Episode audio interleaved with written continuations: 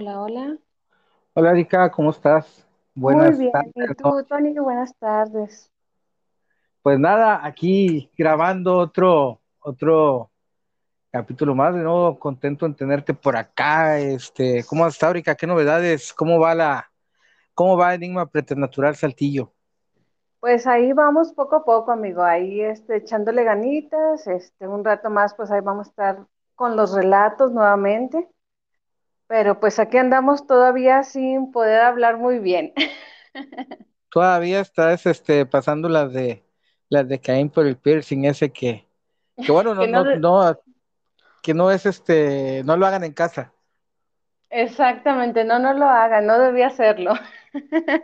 Pero bueno, pues bueno, ¿no? Ey, todo pasa, el dolor pasa y todo, todo pasa. Erika, ¿qué me cuentas? Este, ¿qué me cuentas de los, de los misterios por Saltillo? ¿Qué hay, qué hay de nuevo para hacer? Este, he visto que andan bastante activos por ahí, Sí, eh, en lugares distintos. ¿Hay lugares nuevos? sí, de hecho, este, nos estaban invitando. a un rancho, eh, que supuestamente pues ahí están viendo a una persona que deambula, es una mujer de blanco, entonces este pues por ahí vamos a estar visitando lo que es acá para, para carneros, por acá por estos rumbos, Eh, vamos a ir a ver qué nos encontramos, igual también está en unos en vivos pasados hicimos una estación antigua de, tren, perdón, y mm, nos decían que más, si nos metíamos un poco más, que hay o- otra estación donde supuestamente hay un emigrante, mató a unas personas por dinero y que pues ahí ven este, a las personas a las que, las que mataron, ¿verdad? Que sí se han llevado varios sustos, eh, los de ahí de, de ferrocarriles y todo eso, al escuchar ruidos y a la mera hora pues no hay nada. Fíjate que sucede un tema muy interesante con esto de las estaciones de tren. Eh, y es uno de los lugares que más eh, me encanta, me encanta, me encanta visitar porque no importa si es una estación nueva, grande, antigua, concurrida, poco concurrida, pero hay elementos eh, ahí que hace que, que este sitio pareciera tener siempre actividad, ¿no? Eh, me ha tocado eh, grabar las más impresionantes psicofonías en mi colección, Ajá. precisamente en estaciones de tren. Y una de ellas, eh, una de ellas, que fu- fui hace poco tiempo, una de ellas sí definitivamente fueron conversaciones literalmente de otro, de otro nivel, literalmente de otro, pues de otro plano, no sé, porque era una cosa increíble en cuanto a comunicación. Mantienen este, como que esta, eh, esta energía muy, muy, y esa actividad muy alta, ¿no? Me Sí. imagino que tiene que ver el hecho de que para muchos los rieles, eh, eh, al momento que está en uso el tren, todo esto, toda esta fricción, todo este movimiento va impregnando lugar, los lugares de su energía. Eh, Erika, para ti, ¿cómo es la sensación de, de estar en estas estaciones de tren? Pues bueno, en las ocasiones que he estado es una sensación de, de soledad, de, de tristeza, pues ya están abandonadas, ya no tienen el, mismo funcionamiento. Y aparte, como dices tú, las energías que ahí se quedan por las vías, más aparte por todo el paso de personas que hubo en ese momento. Eh, por muchísimas décadas que estuvo funcionando el, el tren pues iban personas mm, molestas, tristes, con muchísimos sentimientos, entonces sabemos que de antemano dejamos energías y todo ahí se va acumulando, entonces pues ya las abandonan y qué es lo que pasa, pues también ahí el, la desolación, el que vayan y la utilicen para refugio los, los que van de paso y todo eso, pues hay más y más energía y es lo que nosotros percibimos al estar en una estación como esta. Hay, hay mucha, bueno, para mí también hay muchas dudas en la sensación. Es como, no sé si estarás de acuerdo conmigo, pero es como si, si en algún punto, eh, en algún momento de dentro de estas este, pues, grabaciones, esas investigaciones, exploraciones o, experimentaciones, eh, es como si en algún punto de, del momento que, que, estás ahí viviendo, sintieras, ¿no te ha pasado que de repente estás ahí y sientes eh, en algún fragmento de la noche, te da la sensación como si todo estuviera en funcionamiento, como, como recrear la escena del pasado, incluso hay gente eh, que ha, se ha quedado a dormir, ¿no? Estos gentes eh, que vienen de, otras, de otros países y se quedan a dormir ahí, eh, ellos dicen haberse despertado porque eh, en algún momento de la noche empiezan a escuchar murmullos de el personas, tren. el mismo tren, Uh -huh. eh, el bullicio, el bullicio. entonces, ¿no te ha dado esa sensación en algún punto, si no escuchar, por lo menos este, plasmar un momento de, de ese lugar cuando tuvo vida? Mira, me pasó aquí en, en Saltillo, precisamente hay una estación, unos andenes que ya no se utilizan más que en la parte de arriba se utiliza como para oficinas de Kansas. Entonces, una ocasión que fuimos de noche, iba este, con un amigo, eh, al momento de estar ahí me dice, déjame veo a ver si nos dan permiso para que pases a los andenes. Y le dije, no, pues por mí sería genial. Pasamos a los andenes, anduvimos ahí, bajamos a la parte de abajo, así, o sea, todo lo que era un, como un túnel, y estábamos recorriendo. Cuando nosotros estábamos ahí, eh, clarito vimos así como un faro, eh, como el faro del tren, y le pregunto yo, le digo, oye, ¿a poco todavía hay, no sé, algún tren de descarga o algo así? Me dice, no. Le digo, ¿viste la luz? Me dice, ese era alguno de mis compañeros. Yo, ah, bueno, así quedó, sino que seguimos avanzando y otra vez vimos, pero no, o sea, por más de que salimos por el otro lado, no vimos esa luz. Entonces me dice, ¿me hablaste? Le digo, no. Luego me dice, no, ¿sabes qué? Bajaron los compañeros porque ellos tienen que andar aquí vigilando y todo el rollo. Le dije, no, pues sí está bien. Y no, pues anduvimos buscando y todo eso y no dimos con quién era. Y ya cuando subimos a las oficinas, le pregunta este Emanuel a sus compañeros, ¿quién andaba en la parte de los andenes? No, la gente ahorita está cenando, los que andan, lo, los que les toca el rondín están cenando.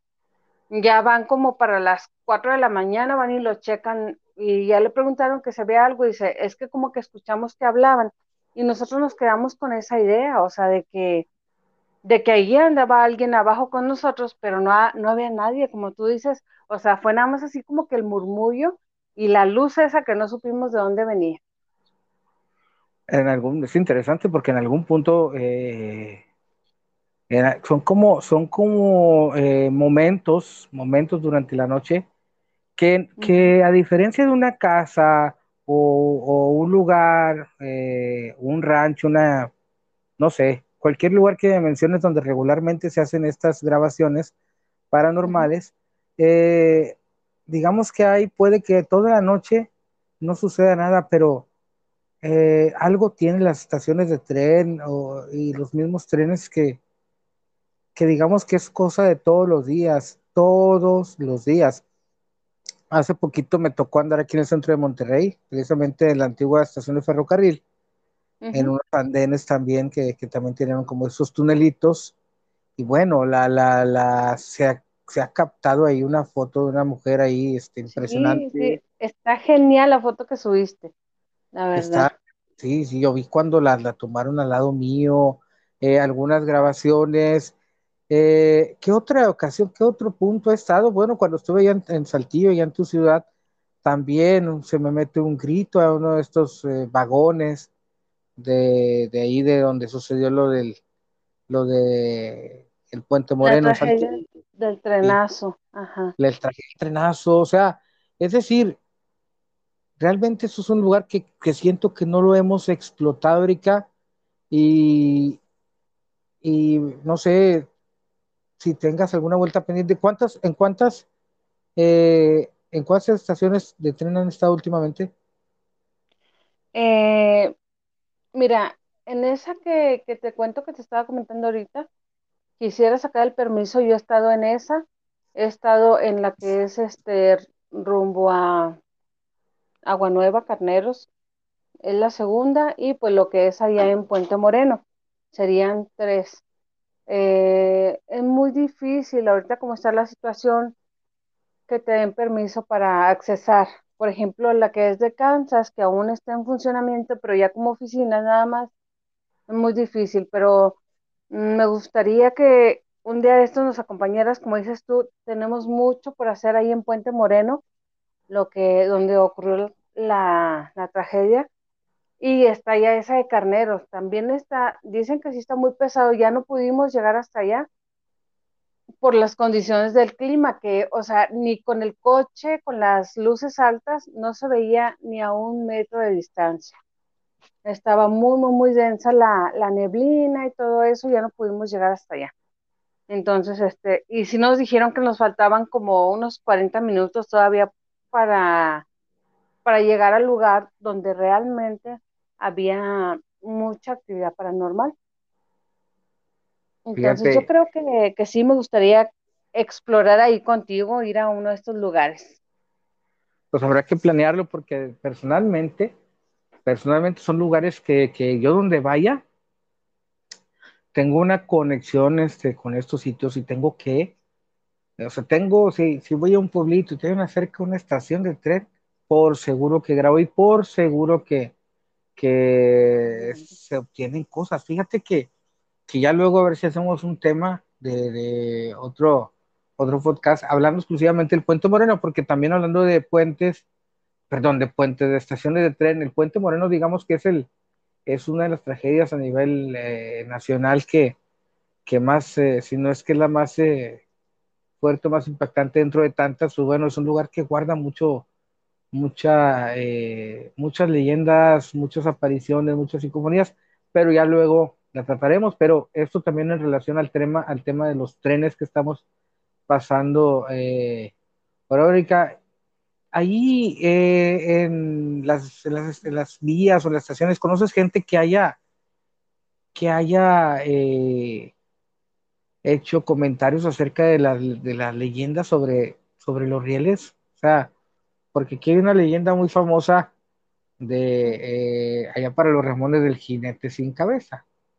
Uh -huh. Ahorita se las platico. Y también de la, una luz que le llaman la, la luz errante, la lámpara maravillosa. ¿Allá también eh, has, has, tenido testigos de algún avistamiento de este tipo?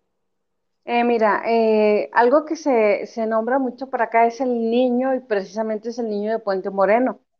Este, que lo han visto incluso los maquinistas, dicen que él va en la, en, siempre, siempre se sube en una de las máquinas del tren y que cuando van, o sea, se bajan, checan todo lo el cargamento, porque luego les andan robando y todo el rollo, eh, dicen que siempre ven ese niño y precisamente en ese, en ese lugar donde fue la, la tragedia.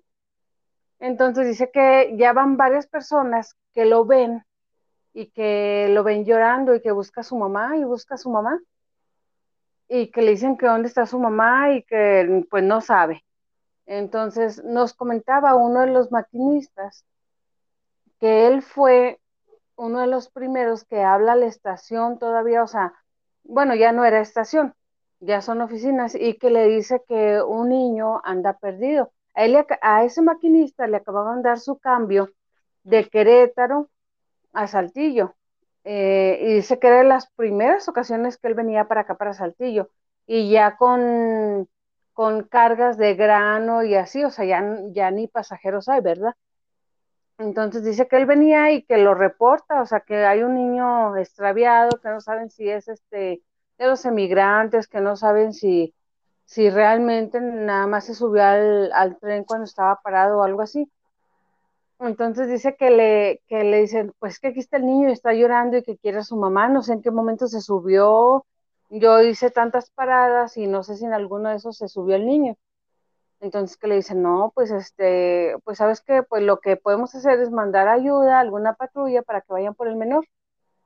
No, pues sí, pregúntale que cómo se llama el niño y que no sé qué, y que cuando, cuando se regresa con el niño, le dice, oye, este, pues ¿cómo te llamas, mi hijo? Y que no sé qué, y que voltea y se le empieza a desfigurar el rostro con una sonrisa muy, muy, muy fea y se desaparece. ¿Sí? Entonces, eh, cuando nos estaba contando esa anécdota, el maquinista se le se mira, dice la piel chinita, era un señor grande ya de edad. Entonces dice, yo creo que con eso, este, yo quería pedir mi cambio nuevamente a Querétaro, pero me dijeron que me tenía que quedar mínimo dos años en cubrir lo que era el área de Saltillo, Saltillo Monterrey para lo del grano. Entonces ya no me podía mover. Y digo, algo en serio, dice, sí, dice, pero fue una, sensación escalofriante que yo no supe ni cómo llegué tan rápido de, la, del vagón donde iba el niño a donde yo tenía que subirme a la locomotora. Dice, yo no supe, o sea, corrí, pero no supe ni cómo, pero yo llegué, dice, yo me sentía helado, helado, helado. Dice, con decirte que ya quería oprimir eh, el botón ese que traen de emergencia, que es este el botón del hombre muerto que se le llama. Este, no sé si lo hayas escuchado. No, no lo he escuchado. Bueno, ese botón, eh, haciendo un paréntesis, lo traen todas las locomotoras y lo tienen que ir, antes era, me platicaban que antes era como un pedal y lo tenían que ir pisando cada media hora, cada determinado tiempo lo tenían que pisar ¿Por qué? Porque ya había varios maquinistas que les había dado un infarto o algo así, entonces la máquina iba sola, ¿sí? Entonces, ¿qué es lo que hacen? Con este, pues se van dando cuenta que el maquinista pues va vivo y que está bien y que van bien. Eh, lo quitan de pedal porque los maquinistas ya hacían trampa, o sea, era tanto su flojera de ir aplanándolo que nada más le amarraban un cordón para mantenerlo ahí, este, que estuviera en la parte de abajo. Mm. Entonces, ahora ya no es el pedal del hombre muerto, ahora es el botón del hombre muerto, que se lo tienen que ir oprimiendo. Mm, si no me recuerdo ahorita, ya es cada 10 minutos. Lo oprimen y manda la señal a lo que es este las CRO, las radiooperadoras, que están bien los maquinistas. Entonces dice que en, el maquinista, terminando el paréntesis, dice que el maquinista ya quería oprimir eso porque sí fue tanto su, su susto que se sentía mal, o sea, de, ver y, la RO, la radiooperadora, le estaba diciendo, este, está ahí todavía y esto y lo otro, y yo ya no hallaba ni qué contestarle ni qué decirle porque yo pensé que me iban a juzgar loco y todo eso. Cuando les cuento lo que pasó y dice, ah, otra vez se volvió a subir el niño muerto. O sea, ya no era la primera vez que se reportaba. Entonces, imagínate un susto de esa magnitud no, y para una persona grande, o sea, sí es algo pesado. No, y lo peor del caso es que te, te sale en medio de la nada, o sea, imagínate, eh, eh, imagínate esto, tú eres un maquinista, pero es una maquinista, ¿no? Vienes de San Luis a Saltillo, por ahí, o no sé, no sé si venga de, de donde venga, de allá de, de pues sí, de, de espinazo, de, perdón, espinazo de, Real de 14, pero de donde venga. Imagínate que tienes que parar tú como maquinista, tienes que parar en una estación que no hay carretera, que no hay ranchos, una estación de esas que están en medio de, la nada. De la nada, exacto. Imagínate cómo es, cómo es esa sensación de bajarte en esa oscuridad, en ese lugar. O sea, obviamente si tú platicas con algún operador de estas máquinas, algún maquinista de, estas, de estos trenes, pues que tiene que contar que la sensación de estar ahí en ese lugar solo, a pesar de que vengas arriba de la máquina, es impresionante, eh, porque es como si cada vez que pasa el tren, al hacer esta fricción con los rieles, es como si activara, si no dejara que eh, el fenómeno, es como si activara algún campo energético. Mira, a mí me tocó, por ejemplo, en una en un directo que hice para allá, para los... Ah, bueno, ¿te acuerdas donde estuvimos allá donde están los, los papalotes? En el, en el pozo de agua. sí. Bueno, recuerdas que los rieles este, incluso estaban ahí a unos 20 metros, 30 metros. Sí. Bueno, figúrate que yo estaba grabando una ocasión ahí como a las 6 o 7, cuando eh, era tiempo de, pues de otoño, ¿no? Que es que empezaba a oscurecer más temprano. Yo estaba, estuve haciendo un directo ahí y en el directo lo puedes ver, ¿eh? Por ahí lo tengo, por ahí lo tengo, no me acuerdo si en la, la página de Tony López, esa de ah, la experimentación, creo que por ahí está, o en el grupo de efecto. ujú, Pero yo cuando estoy ahí, eh, eh, está, se veía bonito porque estaba el atardecer ya para anochecer, eh, se veía todo amarillo el cielo, ¿no? De repente venía el tren cruzando el puente este de, de, de que cruza el río, o sea, la escena muy bonita, ¿no? Entonces pasa, eh, pero volando por ahí, por la, por la estación esa donde, donde llegaste, y va circulando, y mientras va circulando, yo estoy hablando, pero como gritando, ¿no? Estoy, oye, que este, que como si hoy, y pues pasa ya normal, ¿no? Ese día me tocó una, actividad interesante con los papalotes, algo parecido a lo que vivimos aquel día que fuimos. Sí. Este, bueno, ya de rato, ya, ya corto, al siguiente día dos, alguien me pregunta, y ya empiezo yo a recorrer este lugar y veo el video que grabé dos días antes, y cuando está pasando el tren, cuando está eh, pasando así, venía, venía rápido, venía con una velocidad rápida, Ajá. cuando pasa enfrente de esa estación, empiezan a escucharse como bullicio de las personas, como que te digo, me trajo a la mente ese momento de, de cuando ya iba a venir el tren y que la gente se empezaba pues a, re- a remolinar y se empezaban a caminar de un lado para otro, empezaban a hacer como murmullo, apúrale, llevámonos así, así, así, así. Sí. Bueno, Ajá. esos ruidos se escuchan en, en, en, en el directo, a pesar de que tenía el ruidazo del tren, por los rieles, la fricción que hace el, el, el, lo, pesado de las toneladas y toneladas de, de, los vagones corriendo sobre los rieles, ese sonido, decías tú, pues, ¿cómo, ¿cómo es posible que se escuchen voces aún con ese sonido? Pues no me lo vas a creer, pero ese sonido del tren sirvió como, como para darle base a, a, a, los demás sonidos. Se escuchan mujeres que hablan, se escuchan hombres gritando, se escuchan niños, niños gritándose entre ellos, se Qué escuchan, padre, sí, y fue, y fue ahí en este lugar donde tú estuviste. Luego, este, te voy a, te voy a, a, a buscar este, este clip de video y te lo voy a pasar, que es un directo muy largo, pero me voy a centrar en esa parte.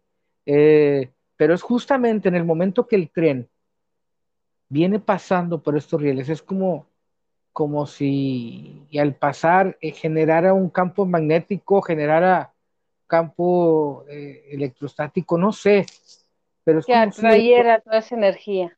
Exactamente, es como si eso fuera como una especie de, de chispita o de, o de o ese pedacito de, de, de, llama para que se logre activar. Una cosa impresionante, Erika, que te lo voy a mostrar este, para que lo escuches, porque yo no me lo podía creer, ¿eh? porque se escucha el ruidito así, el, el, el murmullo de la, de la gente. Y hay otros rieles que no te lleve, bueno, que están cerca de los, del otro punto donde fuimos, que cruzamos los rieles, que, que te dije que había que hacerlo caminando. Ajá. Este, ahí, eh, pues más adelantito hay otra estación que se llama Ayancual, Erika. Entonces ahí en ese punto pues ya no, ya no está la estación. Recuerdo que cuando pasaba el tren de pasajeros, eh, este, este era una estación de madera, ¿no? O sea, no era ni siquiera de, de era como una cabaña. Entonces, eh, hay unos relatos muy viejos de ahí, de cuando eh, pasaba el tren a recoger a la gente del pueblo de San Isidro, pasaban, eh, creo, a las cuatro y media de la mañana. Entonces, temprano. sí, porque iba para, para Matamoros, creo, iba para Matamoros. Entonces, pues si tú querías ir para, para allá, pues tenías que llegar a las cuatro y media ahí. En aquellos tiempos, te hablo de los sesentas, eh, no había, pues, o sea, no, no, no había Uber, obviamente, no Sí, había nada, tenías que ir como en carretas, ¿no? Caballos o no sé. ¿sí? Había una carreta de un señor que, que era el que les daba este servicio en una, en una tartana, ¿no? Eh, con un caballito y este señor eh, les daba el servicio, o sea, decían, oiga, don tal, eh, mañana voy a tomar el tren. Ah, bueno, pues ya sabían que tenían que estar a las 3 de la mañana ahí en su casa, porque en lo que llegaban, en lo que subían las, las cosas, en lo que iban en la carretita, no estaba tan retirado, o sea, digamos, estábamos un pocos kilómetros, pero no había carretera, no es como esta vez que fuimos, que tuviste a todo con carretera, era pura, pura eh, piedra. pura piedra exactamente. Entonces, imagínate para ir con dos o tres personas y ahí con las maletitas o las petacas, pues tenía que ese señor salir a las tres, tres y media de la mañana para llegar antes de las cuatro y media ahí a la estación. Pero, o sea, aquel Ajá. tiempo te hablo que ni luz mercurial ni nada, era un rancho vil Las, oscuro. las lamparitas que llevaban, no me imagino esas carretas y con las lamparitas esas de petróleo, de que eran de un combustible, Sí, de así me las petróleo, imagino. pues imagínate esa escena, ¿no? Que venga como el, el Undertaker, el enterrador con su, con su sepulturero, con su, Ya con su- sé. No, no, imagínate tú ver, ver aquella, ver, ver aquella carreta en la noche, en medio de la noche, con una lamparita de esas, ¿no? Imagínate. Y luego los señores usaban los sombreros, ¿no? Así redondos, grandes y con su jorongo, ¿cómo se le llamaba? Esa que se ponían sí, sí, para el sí, frío. sí, este, su, pues sí, su, su cobijita y no, imagínate desde la noche, ¿no? Que, que, que vea y dice, ahí viene la Santa Compañía, viene, viene esta carreta. Llegaba el señor, después de un rato, llegaba a la estación, obviamente faltando 10 20 minutos para la, para la hora pactada. No era exacto que pasara esa hora, a veces pasaba hasta las 5 a veces, este, a veces a mero tiempo. Por eso es que había que agarrar temprano, no irse muy temprano. Entonces, ese señor llegaba, este, ya llegaban a la estación y él, pues ya bajaban sus cosas y se bajaba la gente y él se regresaba. ajá, En ocasiones el señor, pues bueno, eh, en ocasiones el señor pues se regresaba, dejaba a la gente ahí y él se regresaba pues para llegar a la casa antes de que amanezca y dormir otro ratito. Entonces, eh, pues llegó un momento en que ya eh, cuando iba, por ejemplo, una persona sola, imagínate una mujer, este, en medio de la nada, o sea, que iba con familia, pues este, ajá. Decía, oiga, este, pues quédese, oiga, porque imagínese yo aquí en la noche sola, este, pues no, no tengo miedo que me vayan a hacer algo. Sí, sí, Él sí, se sí. quedó con la, con la mujer, ¿no? Entonces, eh, en aquellos tiempos ni de broma había eso, eso de ahora de, de, de, de que se viera mal o de acoso, ¿no? Él, él era pues una persona de respeto o sea, y no podía quemarse por cosas de esas, ¿no? ¿Por qué? Porque a veces que se quedaba ahí, este, pues la gente sola eh, no quería quedarse porque decían que del lado de donde venía el tren, o sea, del lado de Monterrey, cuando había mucha luz, veían a un jinete que venía a caballo. Pero se- imagínate que está la luna y pues obviamente tú estás en la estación, pero en medio de tu desesperación te paras a los rieles a, a ver, a ver si ves la, eh, eh, la luz, ¿no? Dices, bueno, Sí. a ver, a ver, a ver si ya viene, ¿no? Entonces la gente en estas vueltas que se paraban a ver, este, pues veían, este, cuando había mucha luna, veían a este jinete. Entonces ya cuando faltaba poco para que, para que llegara la estación, te hablo de unos 80 metros, ¿no? Este, faltando poco, ya cuando se veía más claro el jinete, veían que andaba, que no se le veía cabeza, se veía, se veía el puro cuerpo sin cabeza arriba del, del caballo y de caballo. repente desaparecía. Ya cuando lo veían desaparecía y, y- y era muy curioso porque venía, lento, lento, lento, lento. Se desaparecía. Otros, estando ahí, este, se iban ahí, se acostaban, eh, pues bueno, también ellos veían a través de los rieles que pasaba, imagínate que es como un ovni, es un UFO, una luz de estas de, como si fuera una luz del cielo, ¿no? Pero pasaba a baja, a baja altura y era como un, como una esfera que, que volaba unos 30 metros de alto. Entonces, esa esfera tenía una luz enorme que va, va iluminando. Entonces dicen que a veces que veían la luz, el reflejo y se paraban a ver si era el tren y resulta que era esta, imagínate que esta luz está flotando y va iluminando todos los rieles, les pasaba enfrente de la estación, imagínate ver aquello, este... Eh, Algo impresionante para la gente, me imagino, la, imagínate el... Y en aquel tiempo. Sí. Pues ahora ah, nosotros lo vemos y ya lo vemos así como que ya está normal, ¿no? Cuando decimos, ah, pues se vieron avistamientos en tal parte y así. Pero ¿qué explicación le dabas mucho antes? Y ahorita ya más o menos nos empapamos de algo de información, que como dices tú son ovnis o esto y lo otro, pero ellos qué explicación le daban? El temor que han de haber tenido en el momento. Imagínate, por eso ya se fue creando todos los que todos empezaron a ver esto esa luz me tocó verla solamente una vez en mi vida y, delante de mamá. Creo que te lo platiqué allá en el rancho. Este, creo que te lo platiqué por allá. Pero bueno, eh, a causa de esto, de todos estos avistamientos y esta aparición sin cabeza, pues bueno, ya el, don, el señor este de la, de la carreta, pues ya prácticamente eh, tenía que esperar a que la gente subiera al tren para el irse, ¿no? Porque ya era tanto como que, oiga, no, no me deje solo porque mi, mi primo fulanito de tal vio el, caballo, el jinete sin cabeza y el otro vio la lámpara y así. Entonces ya el pobre señor se tenía que quedar hasta que, hasta que se fueran todos, ¿no? Y ese señor, eh, yo, lo conocí, ya murió, murió hace ya muchos años, pero yo lo alcancé a conocer.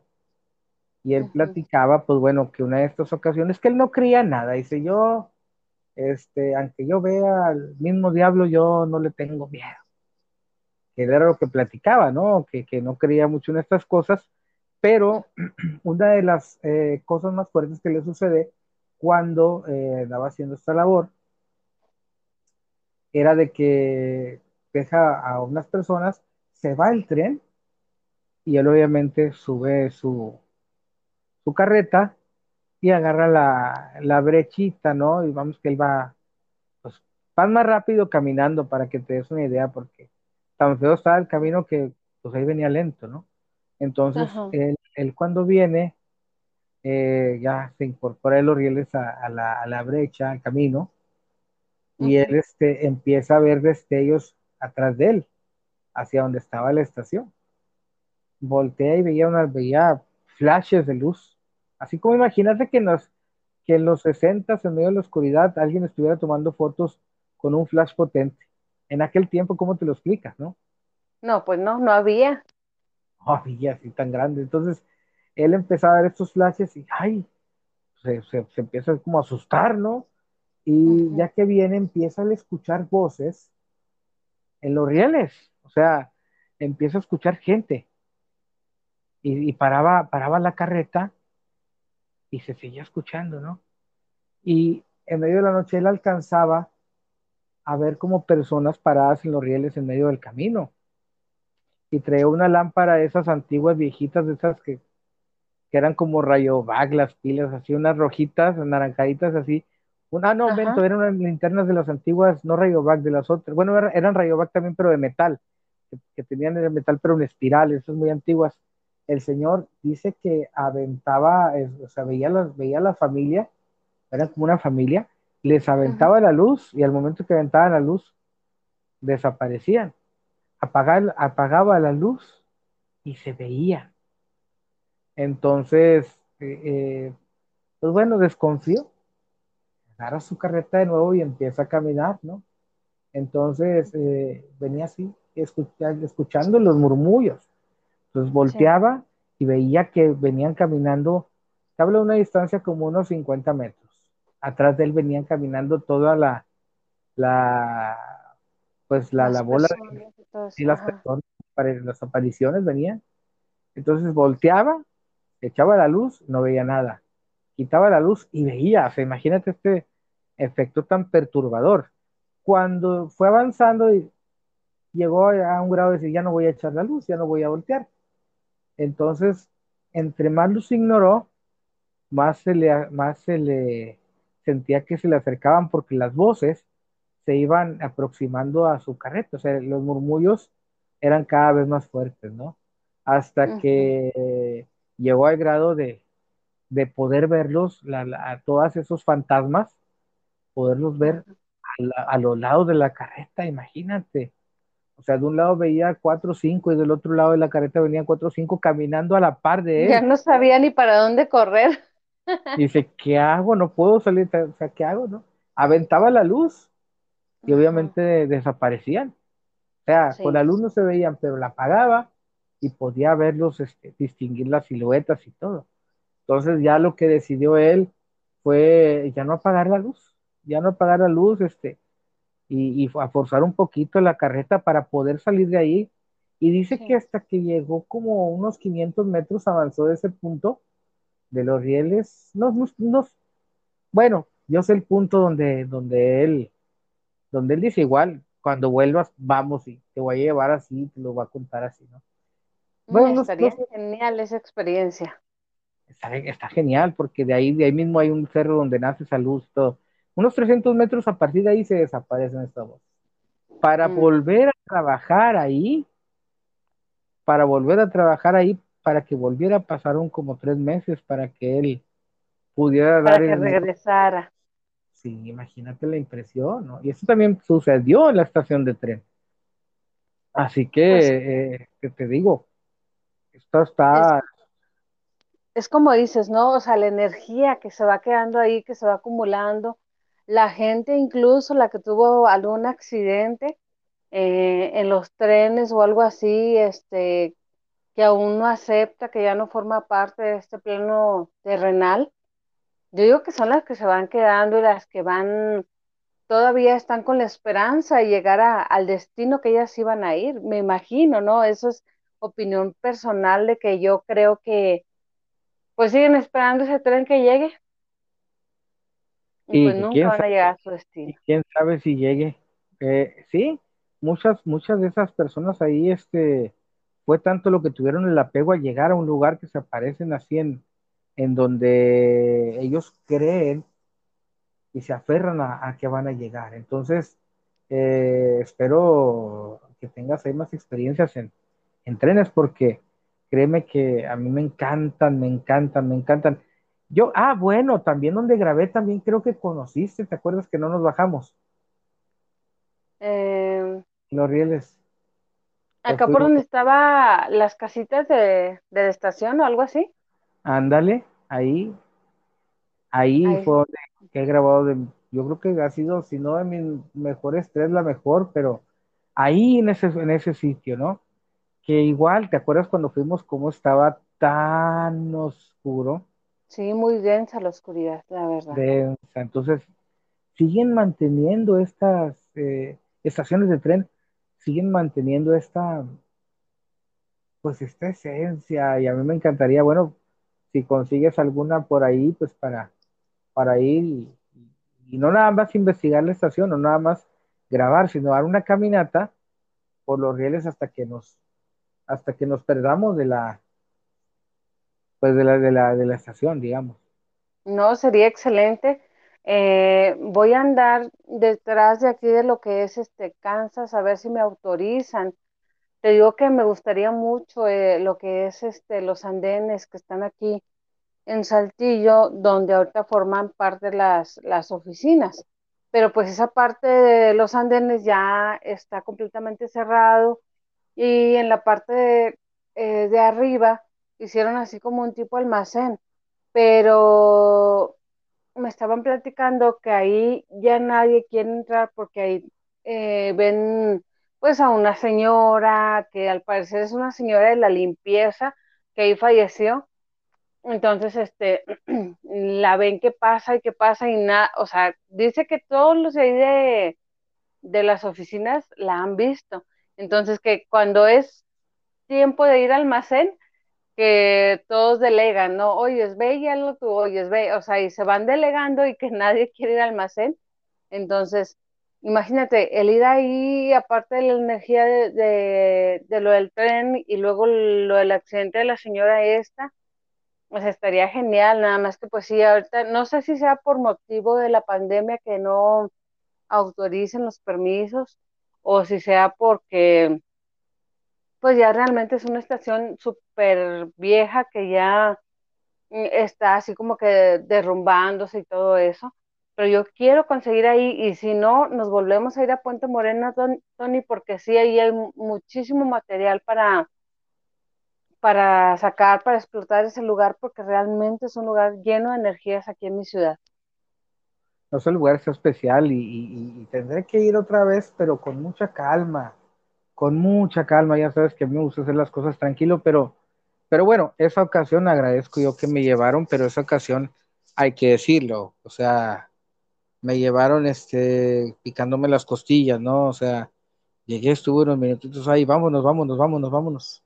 No, y tienes que estar aquí con muchísima calma porque si es un lugar muy largo, o sea, a lo mejor y no, bueno, nosotros recorremos desde el inicio donde están las cruces eh, que pusieron conmemorativos a las personas que murieron. Y si nos aventamos, este, a lo mejor sí son como unos tres kilómetros para llegar al vagón, a ese donde tú grabaste la psicofonía. Y también subimos a una parte donde viene el tren que viene de norte a sur. Ahí hay un, como es el túnel. Ahí la oscuridad también es muy, muy densa ahí también este, hay mucha actividad, pero es porque eh, arriba de ese túnel hay como un tipo de esplanada donde hacen muchos rituales ahí las personas que van y hacen este tipo de brujerías y todo el rollo. Entonces, pues ya ves que también esa es mala energía que se queda ahí. Y este, y esa ocasión que quisimos grabar ahí eh, a una de mis compañeras, eh, le pasó algo así por la cara, tan así, tan palpable era, que ella brincó y si no la agarra otro de los compañeros, se va así como que al, es un voladero que yo digo que ahí sí se mata, son como cinco metros o seis de profundidad. Entonces, fue tanto lo que sintió en, en, en la cara que la tocaron, que ella brinca y la agarró otro chico, si no, sí se va hasta abajo. Entonces ahí también está muy, muy padre la actividad. Eh, ojalá y el día que vengas, que tengas la oportunidad de venir, podamos ir también ahí. O sea, está, es exactamente ahí en Puente Moreno, pero en lugar de caminar sobre las vías, nos vamos a ir hacia arriba, hacia el cerro. No sé si te acuerdas de un cerro que está enfrente. Ajá, sí, sí lo recuerdo. Bueno, pues en ese cerro eh, en medio ahí está el túnel donde viene el, tren de, norte a sur. Y sí pasa muy constantemente, nada más eh, ahí pues es el, el, hay que tener cuidado porque sí pasa muy constante, entonces el túnel está tan angosto que solamente cabe el, el puro tren. Si nosotros estamos adentro, si nos agarra adentro, ya nos salimos. Este, pero pues sí, aún, aún así, aunque no nos metamos al túnel, la, la sensación, eh, todo, todo, todo el entorno, sientes esa energía, sientes que, que, está alguien ahí contigo y no, o sea, es impresionante lo que ahí también se siente, a pesar de que es un lugar que está muy cerrado, está cerrado así como por el mismo monte que está ahí, pero está muy padre, ojalá tengan la oportunidad de, de venir para acá y, y, de grabar, este, sería un punto muy genial. Pues hay que ponerle fecha, eh, hay que ponerle fecha. Eh, ¿Sabes qué fue lo único que no me gustó de ahí? Que si vas como en un sábado, hay como uh -huh. un área de quintas ahí abajo, un área de casas que, Ajá, que, sí. que hace, hace música y hace mucho, mucho ruido.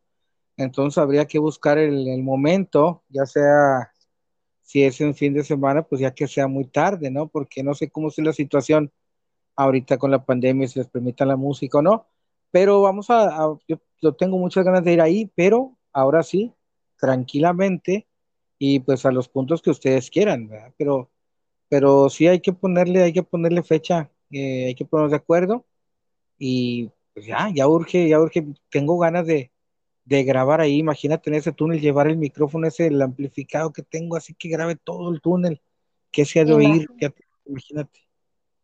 Ahí está muy, muy padre. Ojalá y sí sea, sea pronto cuando puedas venir por acá para visitarnos y este poder asistir a algunas locaciones. Incluso ya ves que tenemos pendiente también la casa de que está en la sierra.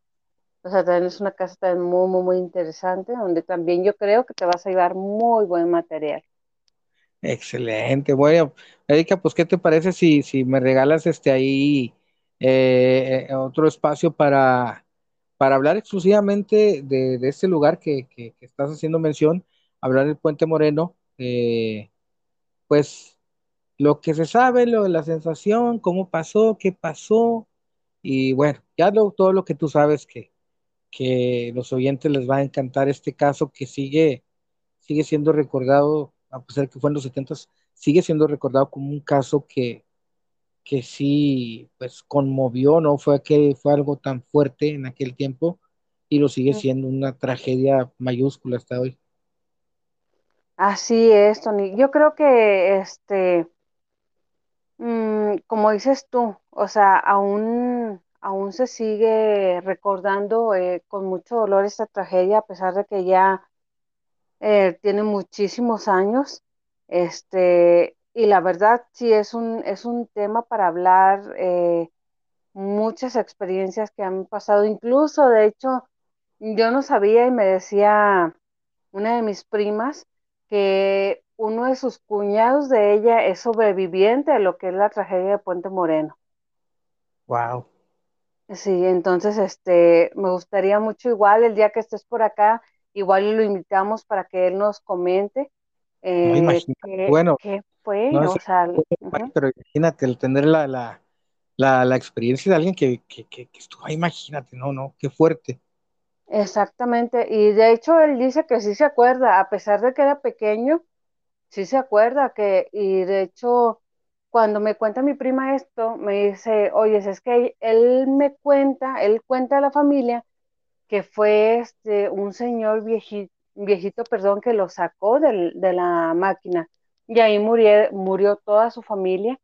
Entonces, este, para él es muy triste, pero es un sobreviviente de lo que es la tragedia de Puente Moreno desde 1972, que fue esa tragedia. Entonces, me gustaría mucho que para cuando tú vinieras, eh, poder contactarme con él y que nos narrara lo que él se acuerde cuando pasó esta, esta tragedia tan grande. Excelente, pues ojalá, ojalá y se dé el momento, se dé el tiempo y se, se, se acomoden las cosas para, para ir a, a, a, este lugar y obviamente también entrevistarlo, platicar con él. Este, pues, quieras o no, aunque haya estado pequeño, eh, pues ha vivido con eso, ¿no? Imagínate tanta información que le ha llegado, tantas cosas que, que, que están alrededor de él en algo tan, tan trágico. Pues Erika, te agradezco bastante, eh, muchísimas, muchísimas, muchísimas gracias. Siempre un honor hacer, hacer aquí, eh, compartir contigo y pues estamos para la próxima, ¿qué te parece? Gracias, Tony. Para mí también es un placer compartir micrófonos, compartir cámaras y sobre todo este tiempo contigo. Eh, eh, sabes que te aprecio, te admiro mucho eh, por todo lo que haces, por todo lo que sabes.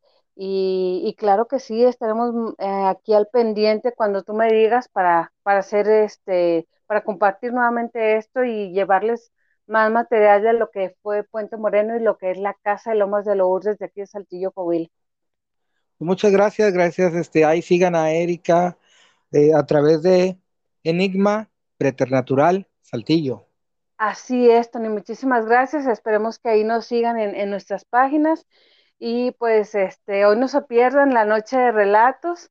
Eh, esperemos que les agrade y que se queden con nosotros y, y nos puedan apoyar en este proyecto nuevo que, que, tenemos, no tenemos mucho, pero esperemos que les podamos llevar buen material y que se puedan quedar con nosotros eh, en, la, en nuestra página. Bueno, los, los, relatos son, ya estarán los jueves, ya son los miércoles o siempre han sido los miércoles, eran los jueves, ¿no? Los miércoles también. Los miércoles, los jueves los, los hacía yo. Ya me hice es... bolas con tanto, ya no hice ya. Pero, Exactamente. Bueno, para que no se pierdan todos los miércoles o chequen Enigma Preternatural Saltillo, quien está escuchando este podcast, Enigma Preternatural Saltillo, Enigma Preternatural Saltillo, ahí los miércoles mande su relato, eh, sintonice también para los fines de semana que hacen investigación, bastante activos. Gracias, Erika, te mando un abrazo y un fuerte, un fuerte abrazo eh, y un saludo muy cariñoso para todos por allá. Gracias, amigo, igualmente para ti y para toda tu familia, que tengas una excelente tarde. Gracias, nos vemos. Esto fue el podcast hablando de trenes y estaciones paranormales. Gracias, pendiente. Hasta luego.